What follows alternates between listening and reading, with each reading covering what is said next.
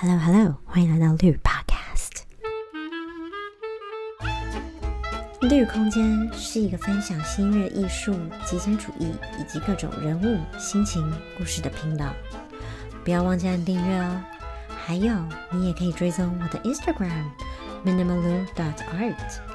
上面会分享一些新音乐、艺术家的 quotes 和资讯。废话不多说了，让我们一起 leave space, make art，还有 tell stories 吧。呃，嗯，今天我们要聊聊的是美国现代音乐作曲家的先驱之一 John Cage，约翰凯基。呃，那以下我会就简称他为 Cage。嗯，他最有名的一首曲子，比如说就是四分三十三秒嘛。The New Grove 音乐字典形容四分三十三秒是 Cage。最有名也最具争议性的创作，呃，那这是一首什么样的曲子呢？为什么它这么的具有争议性呢？听下去就知道了。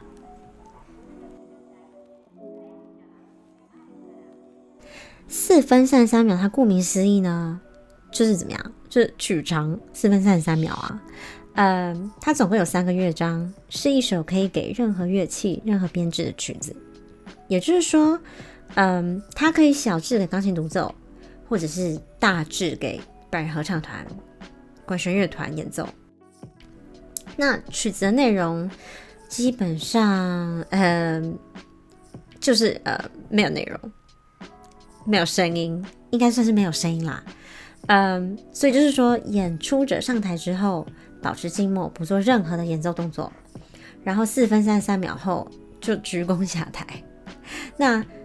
你一定会想，我的呃啊呀，无声也算是一种音乐吗？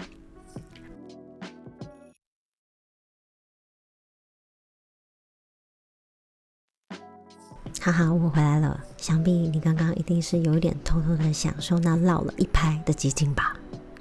所以是的，John Cage 认为无声就是一种音乐。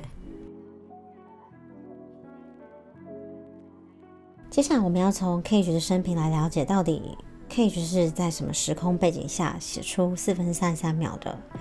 嗯，他生于一九一二年的美国洛杉矶，死于一九九二年，享年八十岁。他很有趣哦，他在十八岁的时候就是非常的艺术家，他就去欧洲放飞自我十八个月，但他也不是在欧洲单纯耍废啦。他就是在那里学习各式各样的艺术啊，好比古建筑啊、写诗、舞蹈等等的。那这个时期呢，就奠定了 Cage 未来成为艺术家的一个雏形。他之后回到美国，就跟着 Henry Cowell 还有 Schoenberg 学作曲。那他早期的音乐风格，因为受到新维也纳学派 Schoenberg 的影响，是以那种非常。系统，然后很逻辑严谨的十二音列为主，所以我们从这里就可以看到，John Cage 是一个非常怎么讲，open-minded，然后喜欢求新求变的一个作曲家。那也因为受到这些不同艺术领域的启发呢，于是他在一九四零年就写了预制钢琴 （Prepared Piano）。预制钢琴是什么呢？预制钢琴就是。在钢琴里面放置各式各样不同的物品，那之后琴弦震动敲击到物品所发出来的声音。那所以像呃，Cage 在这首 Prepared Piano 里面，他说的是就是放很多像不同 size 的呃铁钉，或者是放不同的呃材质的东西，可像是木头啊、呃橡胶啊。那琴弦敲到这些不同的物品，就会发出不同的声响。一直到了一九五零年，Cage 受到了东方易经的影响，所以创作出了《Music of Changes》。那这首曲子呢，传达了机遇音乐的概念。那在维基百科里面，他就解释哦，呃，机遇音乐是在一首音乐作品中，作曲家在某些地方会让演奏者按自己当时的意愿，或透过一些系统去决定音乐的演奏。那换句话说呢，就是 Cage 他在写谱的时候会设计一个系统，就好比说在 Part A 的时候，他只想要听到呃三个音哆咪嗦好了，那这个演奏的人呢，他就能够在这个 Part A 随便随性的演奏哆咪嗦咪嗦哆嗦哆咪咪哆嗦这样子。那到了下一个 Part B，他又会再给出另外一个系统，就比如说我想要演出者念三个 letters A B C，那在这里演出者就可以从唱咪嗦哆嗦哆咪到只讲 A B C C B A C C A A B C A B 这样子啊，我觉得我的例子做的有点烂，可是啊听得懂就好了。接下来。一九五二年，Cage 他在四十岁的时候创作了四分三三秒。呃，他自己阐述到这首曲子，一是他认识了禅宗之后的产物；二，这首曲子完美的传达了他每个声响都是音乐的概念，可以算是他最重要的作品。四分三十三秒的创作背景也很有趣哦，嗯，而且。也非常的具有启发性。嗯，Cage 呢，他其实是在呃写出呃四分三十三秒的前一年，一九五一年去哈佛大学的无回音室参观。那这个无回音室是什么东西呢？所以我就去查了一下。那国家教育研究院的词典就解释哦，无回音室是指可完全吸收任何入射波而无反射波的房间。这个房间的地板呢、墙壁、天花板等等等，皆有不透音的材质制成，皆有不透音的材质制成，以隔绝外界可能传进的声音。所以呢，当时 Cage 就以为他一进去到那个房间啊，会听不到任何的声音，也就是他所谓说的 silence 无声。结果他当时居然听见两个声音，一个高频，一个低频。那所以你就觉得很奇怪啊，他就跟工程师反映了一下，说：“哎哎，我怎么会听到一个高频一个低频？”然后工程师就说：“哦，高频是你神经系统运作的声音，那另外一个低频就是你血液在循环的声音。你不觉得很有趣吗？就是你在一个真空的环境当中，你可以听到你的神经还有你血液的声音，哎。”这简直就是 太神奇了，杰克。嗯，所以 Cage 也是在这个时候理解到，哇，这个世界上其实没有一个地方能是没有声音的，也就是 silence 无声。因此他在参观无回音室之后写道：“Until I die, there will be sounds, and they will continue following my death.” 接下来这句很重要，他说：“One need not fear about the future of music。”也是这样的顿悟呢，在这样的时空背景之下，有了四分三十三秒的创作。接着，Cage 哦，他并没有因为创作出自己觉得最重要的作品哦，就是很骄傲、很自满，然后就停滞不前。嗯，他在一九五六年的时候，透过教学来传达新潮流艺术的理念。那新潮流艺术的核心价值是在说，生活中任何不起眼的素材也能成为艺术的一部分。所以从他嗯第一个比较具有实验性的作品《Prepared Piano》预制钢琴，一直到呃受易经影响的呃 trans music 机遇音乐。呃，我们都可以看到，Cage 他是一直不断、不断、不断在追求创新与挑战的一个人。所以呢，接下来他在一九五六年到一九六八年的风格大多是集中在戏剧与音乐的关系。那其中有一个比较呃有名的，是叫做《Water Walk》。呃，我有在 YouTube 上面看过这个影片，是黑白的影片。影片本身呢是一个演出，那那个演出是 Cage 本人上当时的一个很有名的电视节目，叫做《I've Got a Secret》。那整个场景呢，就是他呃把生活中很多的物品搬到了舞台上面，那像是有很多像是呃浴缸啊、水壶、茶壶、电器、盆栽，呃应有尽有，电锅什么的。它就是会在中间跑来跑去，然后即兴各式各样不同的声响所发出来的音乐，很有趣。你可以上 YouTube 就找就找 John Cage Water Walk 就可以看到了。全长不长，三四分钟嘛。那接下来从一九六九年到八六年呢，他在这个时期写了很多那种编制很奇特、很有趣的曲子，像其中一首是叫做《Instances of Silence》，他这首曲子是给任何数字还有卡带播放器的音乐。到了最后的晚年，这首曲子非常有趣。他写出了结合时间、声音、环境和观众的曲子。这首曲子叫做《Organ Square》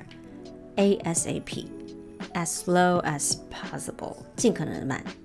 那这首曲子可以说是把基于音乐的概念传达到了极致。在二零零一年呢，一个德国教堂的管风琴演出了这首曲子，预计要演出六百三十九年，到二六四零年才会结束。那也因为这个曲子曲长六百三十九年啊，听众聆听到的每一个曲子都会是不同的片段。那也因为整个呃场地是开放式的关系，听众也就可以在不同的角度或位置听到的声音强弱啊和音色也会不一样。所以我真的是觉得这个真的是很天才耶，就是一个 genius，因为。一个这么简单的 as slow as possible，居然就能够巧妙的串起时间、声音、环境和聆听者的关系。最后，呃，总结一下，我真的我自己真的是觉得说，Cage 呢，他不只只是作曲家或者是音乐理论家而已，他真的同时也是一个艺术家跟哲学家。就是他的一生，从一开始很严谨的十二音列，到预制钢琴，到基于音乐，到剧场音乐、舞蹈音乐等等等，这个不断追求创新的理念，的确带给年轻世代的艺术家很大的反思和影响，包括我自己也是。回到一开始在聊的四分三三秒好了，嗯，我记得我第一次阅读到 Cage 顿悟说，世界上没有无声。Silence 这件事情存在的时候，是我在纽约求学的时候。嗯，以前在台湾的音乐教育真的非常少提到一九四五年后的新音乐，所以我在听到说呃 Silence is actually music，我当时真的很震撼。然后接下来又阅读到他说，One need not fear about the future of music，就是说一个人不用去恐惧未来的音乐会长成什么样子。就大胆去尝试的意思啦。那顿时我就觉得，身为一个当代作曲家，真的真的要勇敢去尝试新的事物，看新的呃电影啊，听新的音乐，尝新的食物，读新的书。因为真的只有你自己尝试过后，内化你的所学，才能够找到自己的声音。那这个自己的声音呢，不是别人告诉你怎么样的风格才是唯一对的路，因为如果你走着那样的路的话。那也只是别人告诉你，你应该要有怎么样的风格，而那样的风格也绝对不会是发自你内心心底的声音。在这里，我要分享一个 John Cage 的 quote，他说：“Get yourself out of whatever cage you find yourself in。”嗯，所以不要设限，不要为自己画框框，永远永远保持一颗学习的心。嗯。接下来，我想要跟你们分享这一篇呃很久以前的译文报道吧，不知道你们还记不记得？嗯，就是在旧金山的当代博物馆，有一个十七岁的年轻人和他的朋友，因为在博物馆里面有点无聊，所以他们就随机的在地上放了一副眼镜，然后放了之后，他们就去观察记录当时啊在观看这副眼镜的人的反应。那很多人都对这个极限作品很有感觉，所以慢慢慢慢的，大家就会聚集在这个眼镜旁边，然后观看这个眼眼镜很久，就是端详这个眼镜。然后我看那个照片上面，甚至有人是跪在地上，用单眼相机在拍这个眼镜，好像它是一个什么大师级的当代艺术作品一样。那其实同一时间呢，这个年轻人和他的朋友朋，这个年轻人和他的朋友也有放其他的物品，像是帽子、或是垃圾桶。但很有趣的就是都没有引起像眼镜一样的骚动。嗯，那时候这个年轻人就说，很多时候他其实可以理解为什么很多人，嗯，把现代艺术当做笑话来看。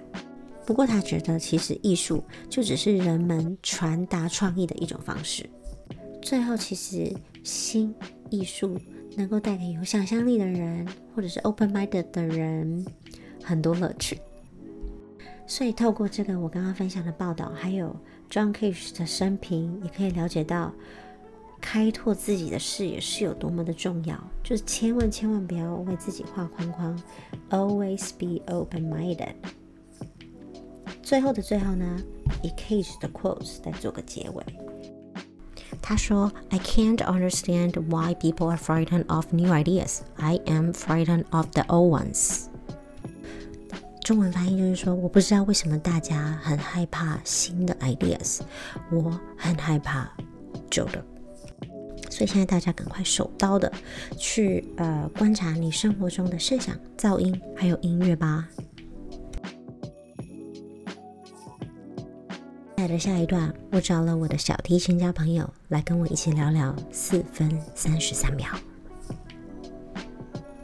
马上回来哦。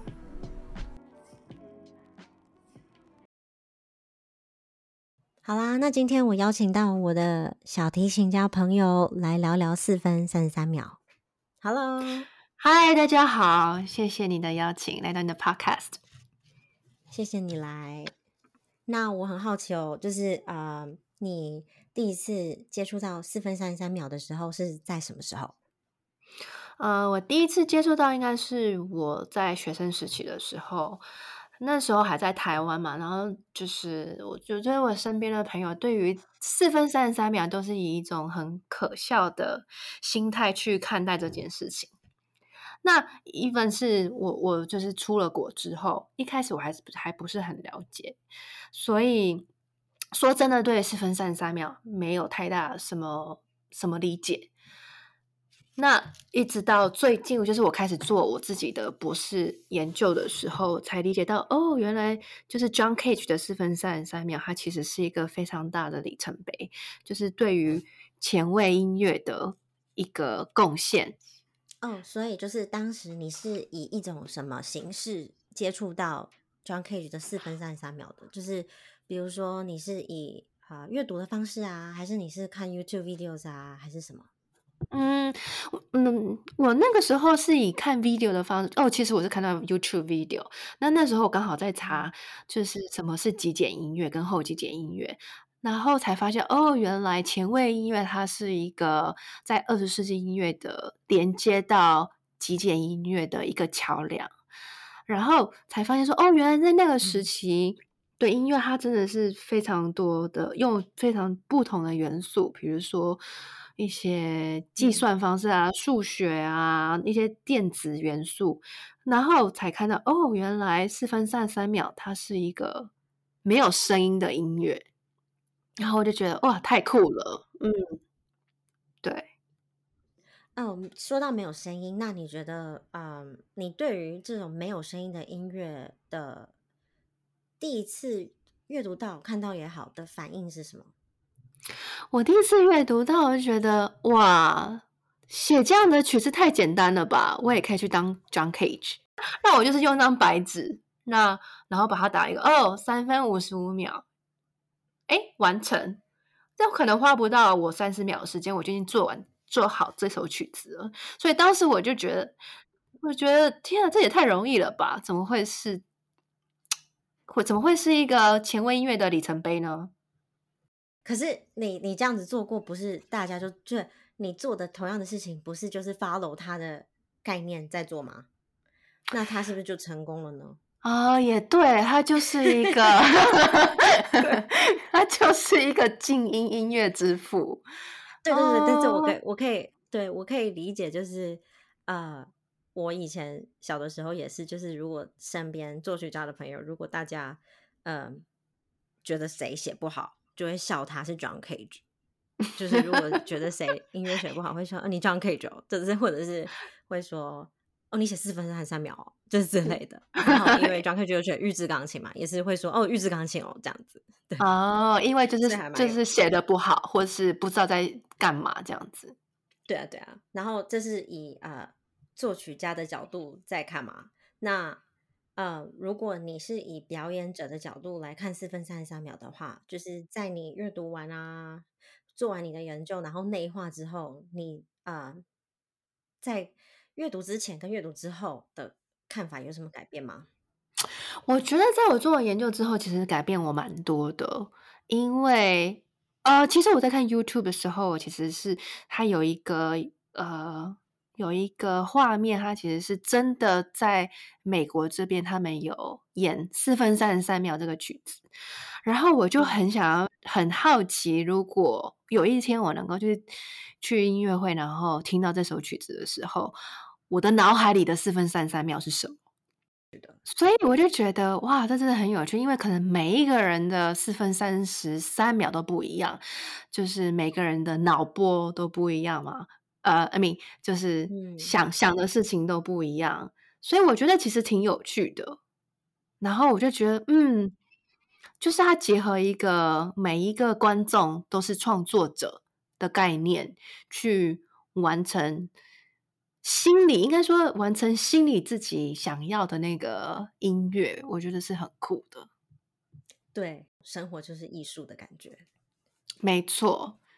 但是想象就是你在可能跟一百个人坐在同一个音乐厅里面，然后在想象就是没有声音的四分三十三秒的时候，那种感觉。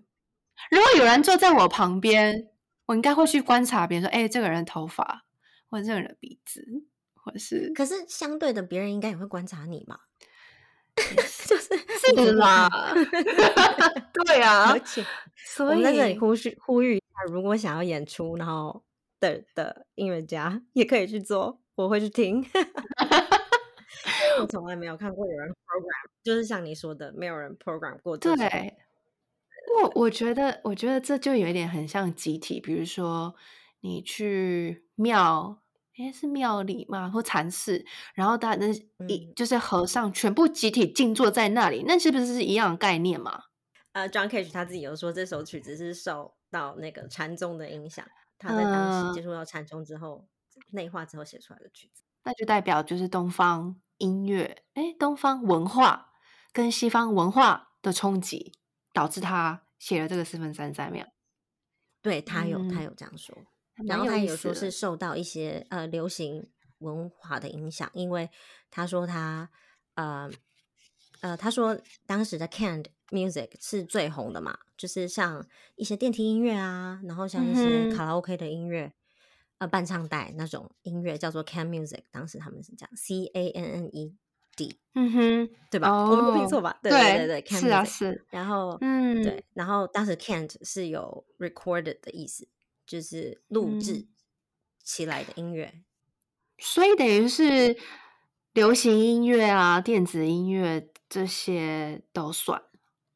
这些都算。然后他说，因为当时像像你如果想象我们现在在听的流行音乐，也都大概是三分钟到四分钟的长度。然后嗯我是不没有特我没有特别阅读到他有说四分三十三秒是有一个特别的意义，不过他有说这是被呃，Can't music 影响的，那个长度是被 Can't music 影响的，这样。了解，我曾经想说，应该是到后期，我就会觉得说，四分三十三秒，它是不是有什么就是人类心理学的一个研究，就是说 四分三十三秒是不是刚好是一个时间的长度，就是人类的可以可以接受的长度，就是过了四分三十三秒之后，你就没有办法再专注，然后对，这个也是有可能。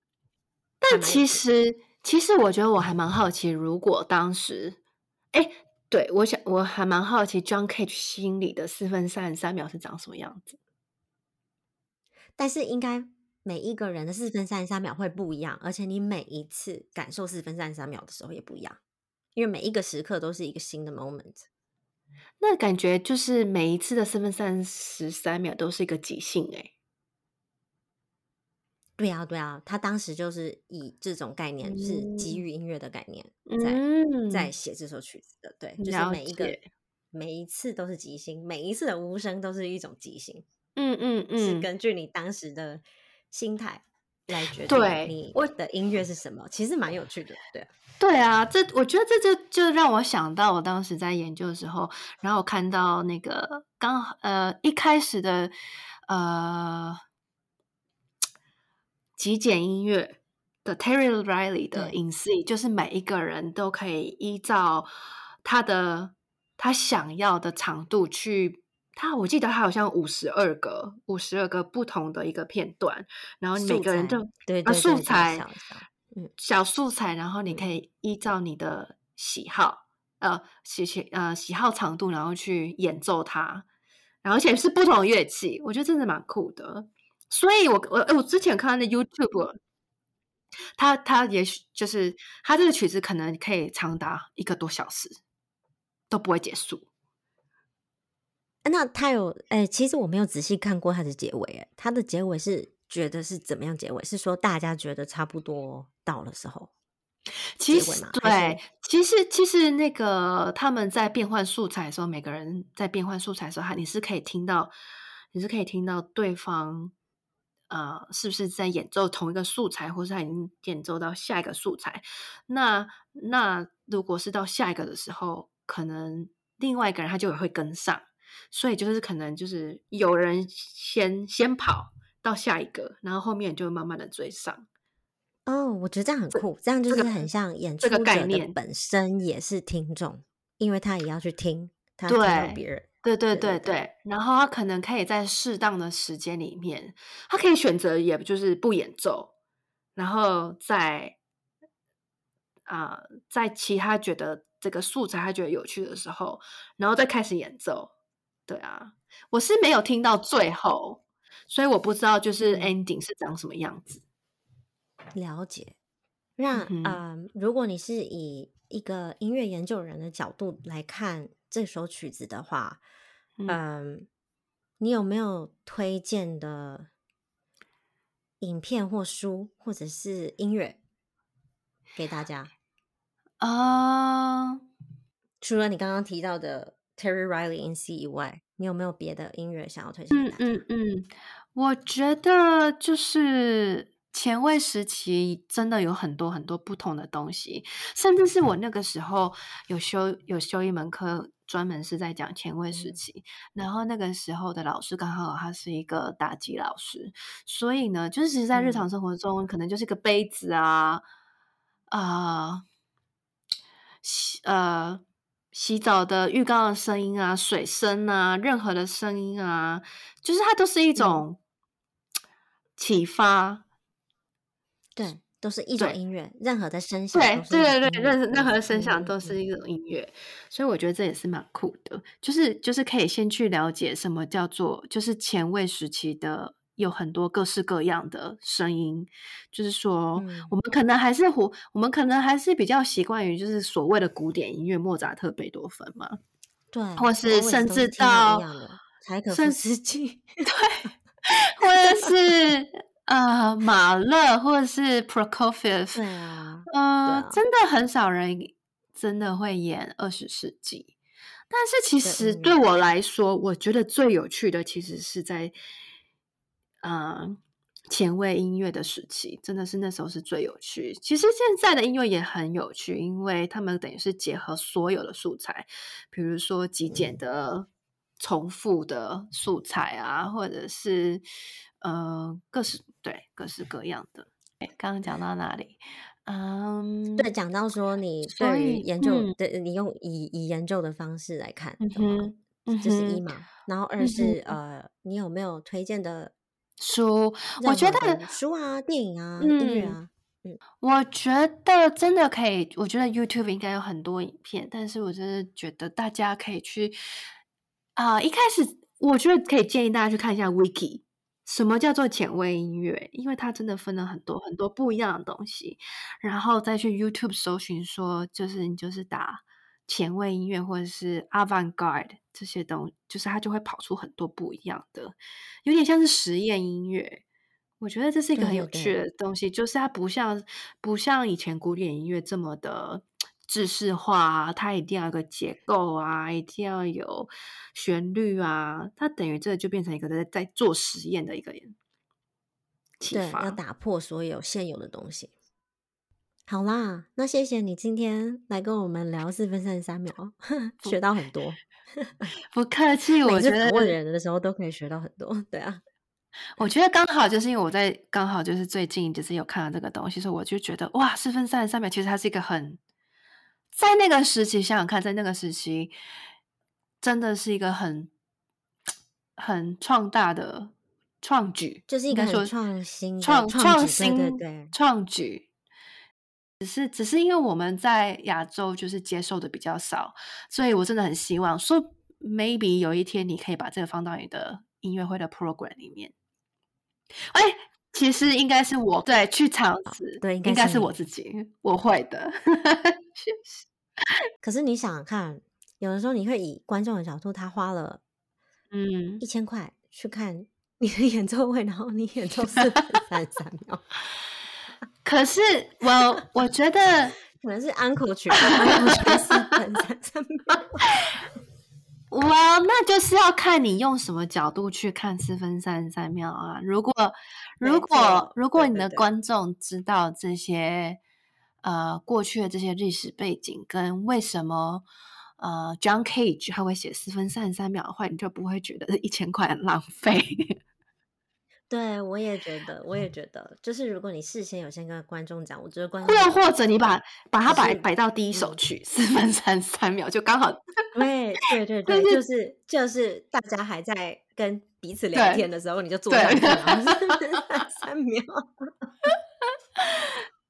然后大家就是想说这是在做什么？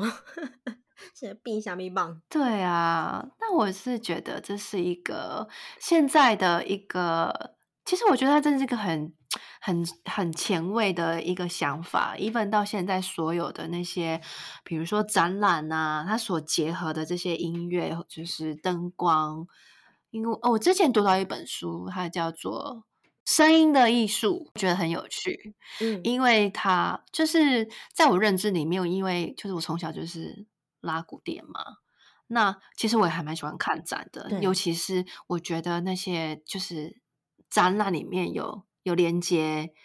音乐跟灯光，就是你把所有的艺术全部都加在一起的时候，对啊，对啊，那个力量很强大，因为所有嗯的、呃概嗯念。哼嗯哼，好啦，那今天就谢谢你喽，谢谢喽，谢谢大家，好，拜拜拜